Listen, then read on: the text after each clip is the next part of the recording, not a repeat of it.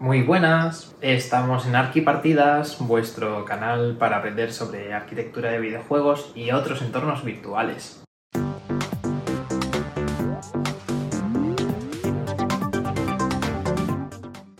Y hoy vamos a hablar de Journey. Parece mentira, pero han pasado 10 años desde que salió el juego. Y para mí es que es una joya atemporal. Es que no me cansaría de jugarlo, no me canso de recomendarlo porque además creo que es uno de los máximos exponentes del arte en los videojuegos. Solo dura dos horitas, pero es que son dos horas súper bien aprovechadas. No sé, es que se lo recomendaría a toda la gente que aún no entienda qué es lo que nos aporta nuestra pasión de los videojuegos.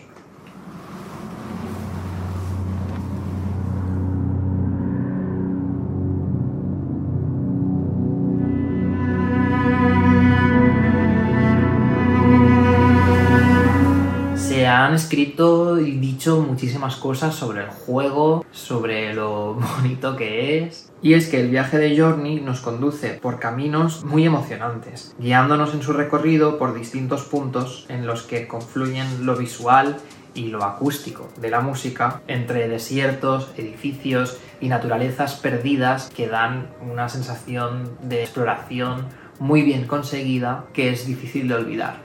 Estas arquitecturas perdidas entre el tiempo, la arena y a veces la nieve, a pesar de su eclecticismo, incluso de sus toques de arquitectura árabe, nos traen la experiencia de edificios reales del arquitecto Tadao Ando. Y es que para el arquitecto nipón no hay nada más importante que el espíritu cuando habla de sus edificios, ya sea cuando habla de los materiales que usa, de la relación con la naturaleza, el trato que da a la luz y a los espacios vacíos, en algunas de sus obras podemos encontrar elementos que reflejan la arquitectura de Journey y cómo la vivimos cuando jugamos. Este espíritu del que habla Tadao Ando en su arquitectura lo podemos relacionar directamente con el mensaje del juego. A pesar que de primera vista parece un juego en el que lo más importante es la exploración de las ruinas que encontramos por el desierto, no deja de tener un mensaje muy espiritual que encontramos al finalizar nuestro recorrido. Así pues, aunque los edificios que vamos a explorar hoy tienen mucha importancia, el recorrido y los diferentes puntos de vista que nos van ofreciendo cuando los visitamos, no deja de ser menos importante el espíritu en estas obras porque los dos son templos. Al fin y al cabo, cuando exploramos las ruinas de Journey, dan una sensación como que cada elemento construido que vamos encontrando, cada edificio, alguna forma tiene de preservar la historia del pasado y la vamos encontrando da la sensación de que son templos perdidos que albergan la historia del mundo que estamos explorando y no deja de darnos como una sensación de sacralidad muy importante. Pero bueno, no os mareo más, vamos directamente a ver las obras de Tadao Ando y por qué considero que es tan importante para la arquitectura de Journey.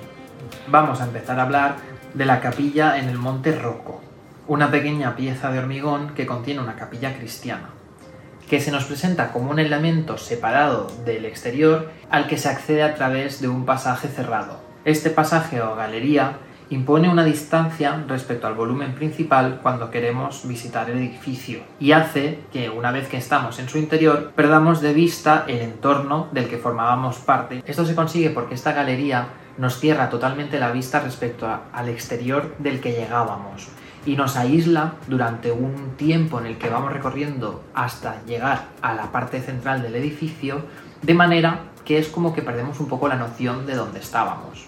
Además, el final de este recorrido se reconduce con un giro final al interior del espacio principal.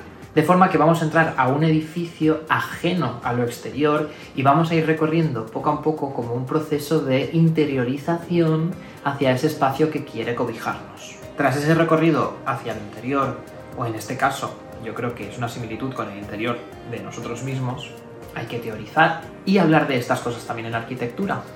Una vez que hemos dejado atrás el espacio exterior del que ya no tenemos referencia ninguna, solo queda lugar para ver cómo funciona la luz dentro del espacio y cómo juega en el interior.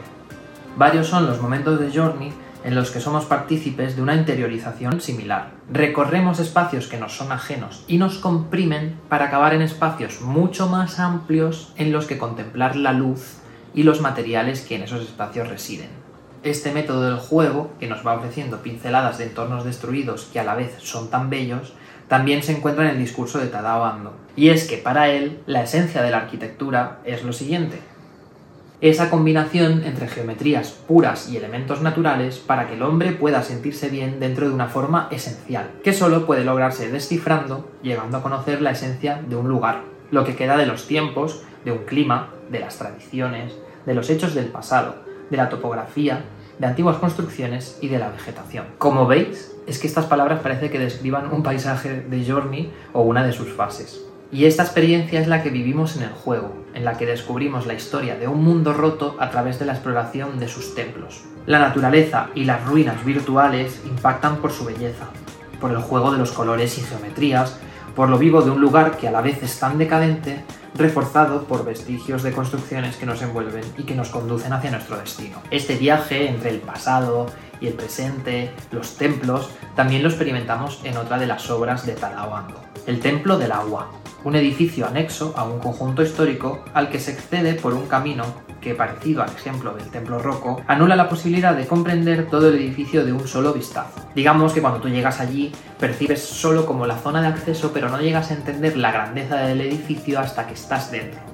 En Journey también pasa algo similar, es decir, puede ser una sensación de amplitud del desierto, de los edificios que quieres visitar, pero realmente hasta que no los exploras del todo, no puedes llegar a comprenderlos. En el Templo del Agua, este viaje iniciático a través de espacios y visiones diversos del entorno establece vínculos con conceptos como el budismo, los portales que debemos ir atravesando, el camino hacia la perfección, elementos que también resuenan en el universo de Journey. Y una vez que alcanzamos esta ascensión paso a paso y vamos teniendo diferentes perspectivas del entorno, llegamos a un estanque de lotos que se debe atravesar. Pero una vez que atravesamos el umbral y dejamos de lado el ambiente externo, el interior permanece como un recuerdo gráfico de alguno de los templos de Journey encontrando también referencias visuales más allá de las conceptuales. Al final, en estos dos templos pasa un poco lo mismo. Una vez en el interior, el exterior queda completamente anulado, pero es que no solo que lo anules, es que durante el recorrido que has llevado para poder acceder, el propio edificio te ha ido manejando a su antojo para que te pierdas, te desorientes y al final encuentres un poco que lo más importante está en el interior. Digamos que tanto la obra que estamos analizando de Tadao Ando como la arquitectura de Journey promueve un viaje hacia nuestro propio interior. Y esto queda más patente cuando al final del juego las construcciones las dejamos atadas completamente y ya solo queda la ascensión final a la montaña. Cuando la arquitectura ha desaparecido y llegamos a la cumbre, todo lo que queda es el alma del viajero.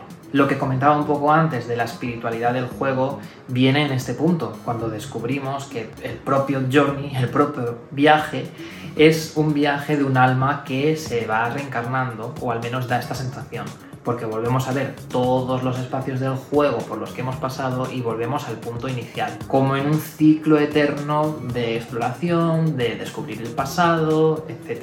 Es en los créditos finales del juego, acompañados por la música de Austin Winton y los movimientos del alma del viajero cuando recorre a la inversa los espacios que ya hemos visitado, cuando integramos todo lo que hemos vivido y podemos tener el último momento de reflexión y calma para asimilar lo que la experiencia de juego nos ha aportado un poco esta misma calma que encontramos en estas capillas que hemos analizado de Tadao Ando, donde lo más importante es la reflexión hacia el interior, hacia el propio viaje que nosotros recorremos para ir desde el espacio exterior hacia el interior de la capilla y nuestro propio interior. Entre las paredes y recorridos de estos edificios somos partícipes de espacios que nos influyen directamente, conduciéndonos a la reflexión y a la tranquilidad que promueven con sus materiales.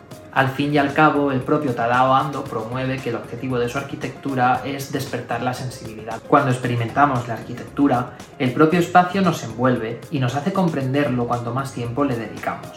En los videojuegos, aunque no estamos físicamente ahí, nuestra mente también se ve rodeada de todas estas experiencias que los materiales y la luz promueven en nosotros mismos pero además en el caso concreto de Journey nos transmite esta sensación de exploración, de querer ir más allá para acabar encontrándonos a nosotros mismos. Vuelvo a leeros otra cita del propio Tadao Ando. Uno de los objetivos de mi arquitectura consiste en crear un sentido del paisaje que afecte a ese profundo apego que los pueblos sienten por un lugar y lo refuerce.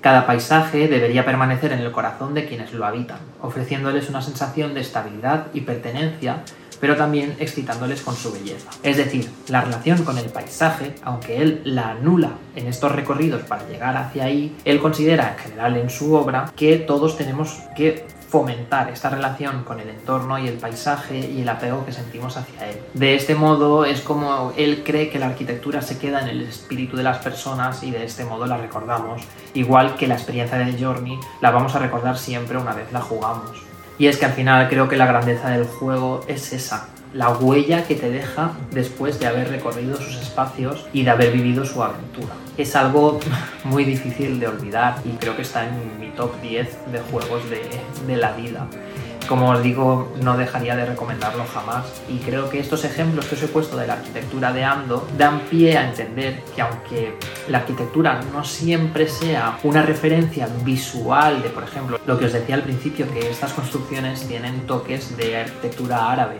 pero a pesar de tener esta influencia visual de un estilo característico, por otro lado la arquitectura no es solo el material, sino la emoción o el mensaje que tienen los edificios. Entonces creo que estos dos nos ayudan un poco a entender eso también. Y lo bueno es que también podemos experimentarlo en un videojuego tan maravilloso como este. Como siempre, espero que os haya gustado mucho este vídeo. Es un poco más filosófico que de normal, pero me gusta que también veáis un poco lo que estudiamos en arquitectura. No es solo construcción, no es solo material, también es espíritu, también es vivencia, el ambiente que se crea, es mucho más y es lo que hace tan grande y que nos apasione tanto el mundo de la arquitectura. Y que nada, como siempre, pediros que si os ha gustado os suscribáis, comentéis todo lo que queráis si tenéis alguna duda. Si queréis conocer más obras de Tadao Ando podéis preguntar por ellas. Yo encantadísimo de que lo comentéis por aquí abajo, que le deis like y que nada, que espero que nos veamos pronto en el siguiente vídeo y que si no habéis jugado Journey no tardéis en probarlo, por favor, son dos horas de vuestra vida muy bien aprovechadas.